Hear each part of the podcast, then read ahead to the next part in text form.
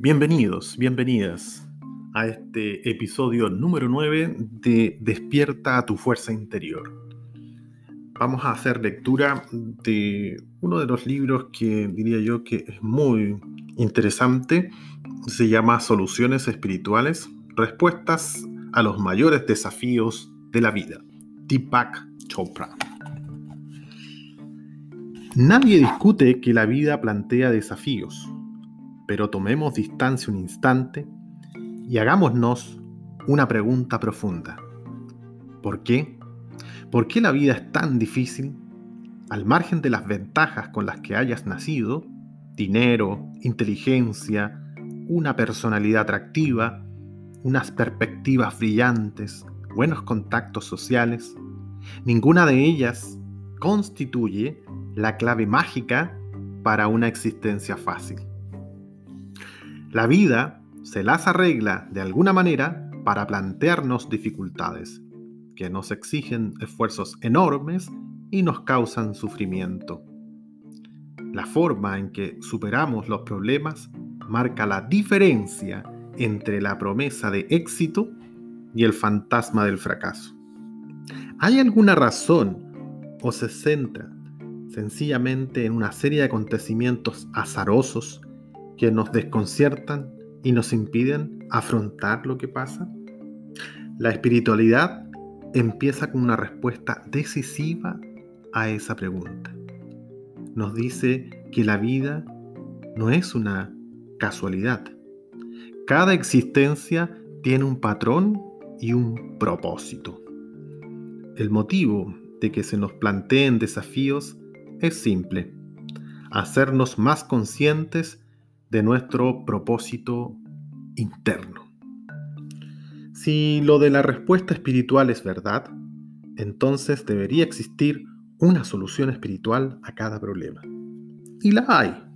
La respuesta no está en el problema, a pesar de que la mayoría de la gente centre en ello su energía.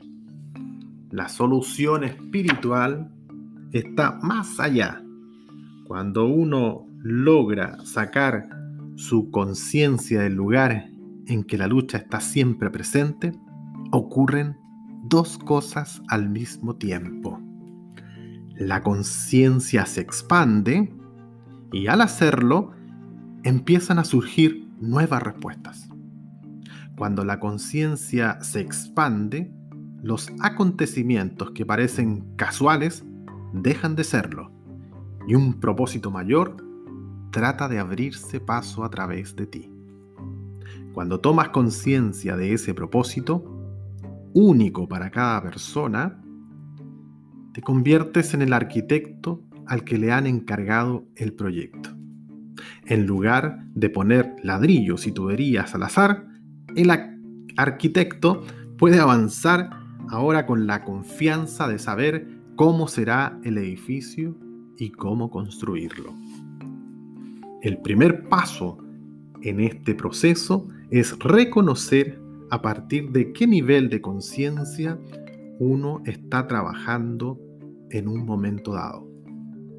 Cada vez que surge un desafío, ya sea en el terreno de las relaciones, el trabajo, las transacciones personales o crisis que exigen acción inmediata, intervienen tres niveles de conciencia. Si empezamos a conocerlos, habremos dado un gran paso para encontrar la mejor respuesta. Nivel 1. La conciencia contraída. Este es el nivel del problema y por lo tanto atrae nuestra atención de inmediato. Algo ha salido mal. Las expectativas se han visto frustradas. Nos enfrentamos a obstáculos que no queremos apartar de nuestro camino. A medida que aumenta la resistencia, la situación sigue sin mejorar. Al examinar el nivel del problema, suelen estar presentes los siguientes elementos. Tus deseos se ven frustrados, algo que quieres topa con una oposición. Sientes que cada paso adelante es una batalla. Sigues haciendo aquello que, para empezar, nunca ha funcionado. La ansiedad y el miedo al fracaso siempre subyacen. No tienes la mente clara. Hay confusión y conflicto interno. A medida que aumenta la ansiedad, se agota tu energía. Sientes un cansancio cada vez mayor. Para saber si estamos atascados, atorados en el nivel de conciencia contraída, podemos hacer una sencilla prueba. Cuanto más luchamos por librarnos de un problema, más atrapados estamos en él. Nivel 2. La conciencia expandida. Este es el nivel donde empiezan a aparecer las soluciones. La visión se extiende más allá del conflicto y aporta mayor claridad. La mayoría de la gente no puede acceder de inmediato a este nivel, porque la primera reacción ante una crisis es contraerse. No ponemos nos ponemos a la defensiva.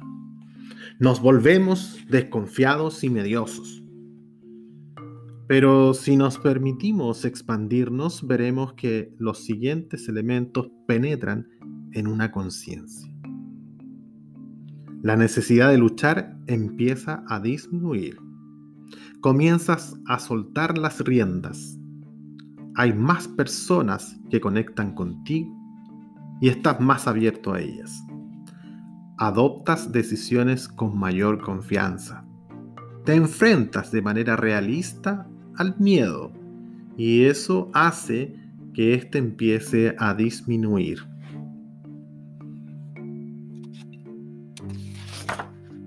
Al adquirir una visión más clara, ya no te sientes confuso ni tampoco en conflicto.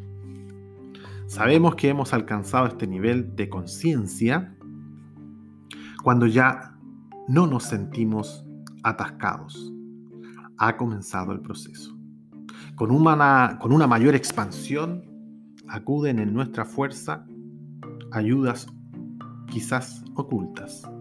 Avanzamos en consonancia con lo que deseamos de la vida. Nivel 3. La conciencia pura. Este es el nivel donde no existen problemas. Cada desafío presenta una oportunidad creativa nos sentimos perfectamente en sintonía con las fuerzas de la naturaleza.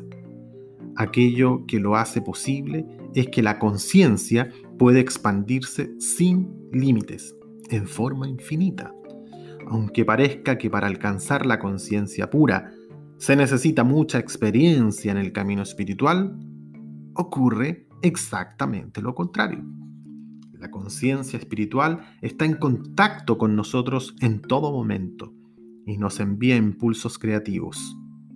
Lo único importante es estar abiertos a las respuestas que se presentan. Cuando estamos completamente abiertos, encontramos los siguientes elementos. No hay lucha. Los deseos se satisfacen espontáneamente. Lo siguiente que quieres es lo mejor que podría suceder. Te beneficias a ti mismo, a ti misma, beneficias a tu entorno. El mundo exterior es un reflejo de lo que ocurre en tu mundo interior. El mundo exterior es un reflejo de lo que ocurre en tu mundo interior. Te sientes completamente a salvo, a salva en el universo, te sientes en casa. Te ves a ti mismo y ves el mundo con compasión al tiempo que lo comprendes. Estar perfectamente instalados en la conciencia pura es iluminación, un estado de unidad con todo lo que existe. En última instancia, toda vida se mueve en esa dirección. Aunque aún no alcances la meta final, sabes que estás en contacto con la conciencia pura cuando te sientes auténticamente tú mismo, tú misma, en un estado de paz y libertad. Cada uno de estos niveles brinda su propia clase de experiencia. Es algo que se ve fácilmente cuando se experimenta un, contraste brusco o un cambio súbito. El amor a primera vista, por ejemplo, nos lleva sin avisar de la conciencia contraída a la expandida. En lugar de relacionarnos de una manera social corriente, de pronto vemos en otra persona un atractivo enorme, incluso la perfección. En el trabajo creativo, topamos con la experiencia del tipo, esto es lo que buscaba, en vez de luchar contra una imaginación bloqueada. La respuesta se presenta sola, fresca y nueva. Nadie duda de la existencia de, semejantes revelaciones. De hecho, pueden cambiar nuestra vida, como en la llamada experiencia cumbre, en que la realidad se desborda de la luz y aparece una revelación.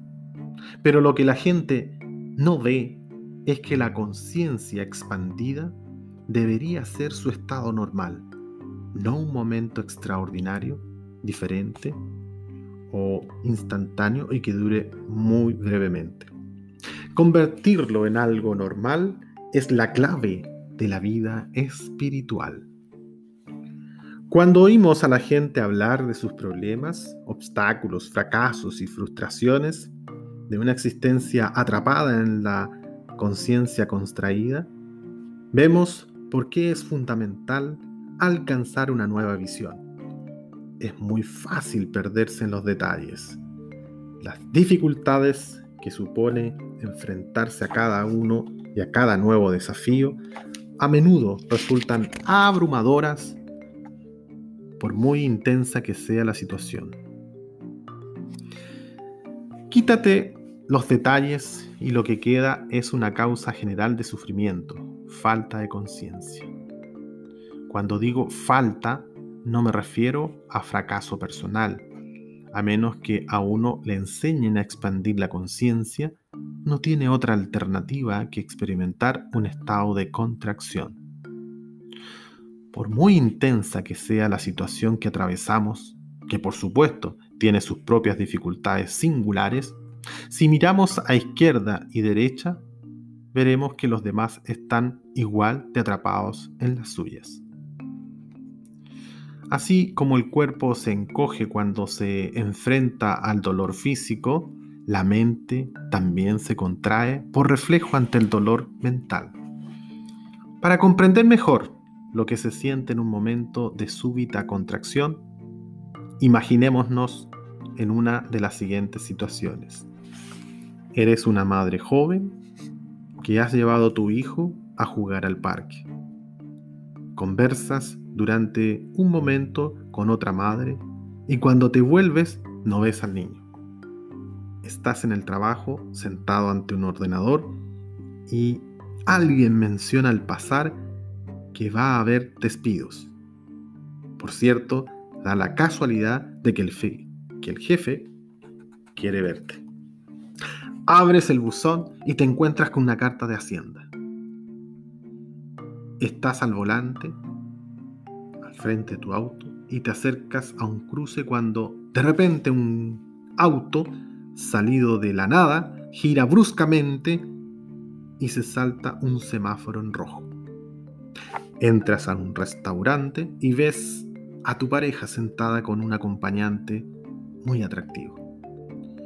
Están inclinados sobre la mesa y hablan en voz baja. No hace falta mucha imaginación para darse cuenta del súbito cambio de conciencia que provocan estas situaciones. El pánico, la ansiedad, la ira y la aprehensión invaden la mente. Es el resultado de cambios que tienen lugar en el cerebro, cuando el tronco encefálico o cerebro inferior tiene prioridad sobre el cerebro superior y provoca que se libere adrenalina como parte de una serie de reacciones físico-químicas conocidas como respuesta al estrés. Cualquier sensación es tanto física como mental. El cerebro ofrece una representación precisa de lo que experimenta la mente y recurre a una combinación infinita de señales electroquímicas que circulan a través de 100.000 millones de neuronas.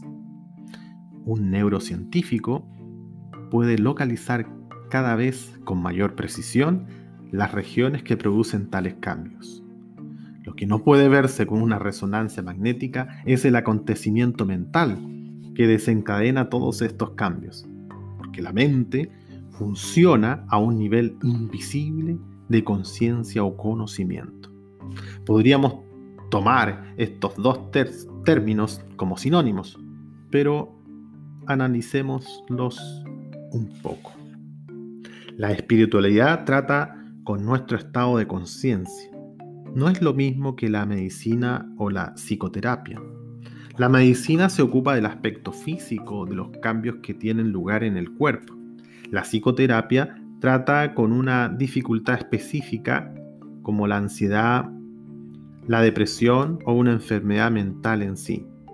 La espiritualidad encara la conciencia directamente para producir un conocimiento más elevado.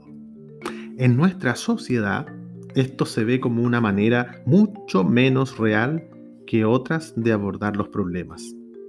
En momentos difíciles, la gente hace lo que puede, con el confuso torbellino del miedo, la ira, los cambios de humor y los conflictos cotidianos.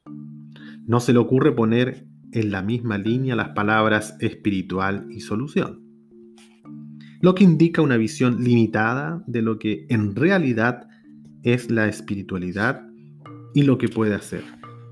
Si la espiritualidad puede cambiar nuestra conciencia, entonces no hay nada más práctico.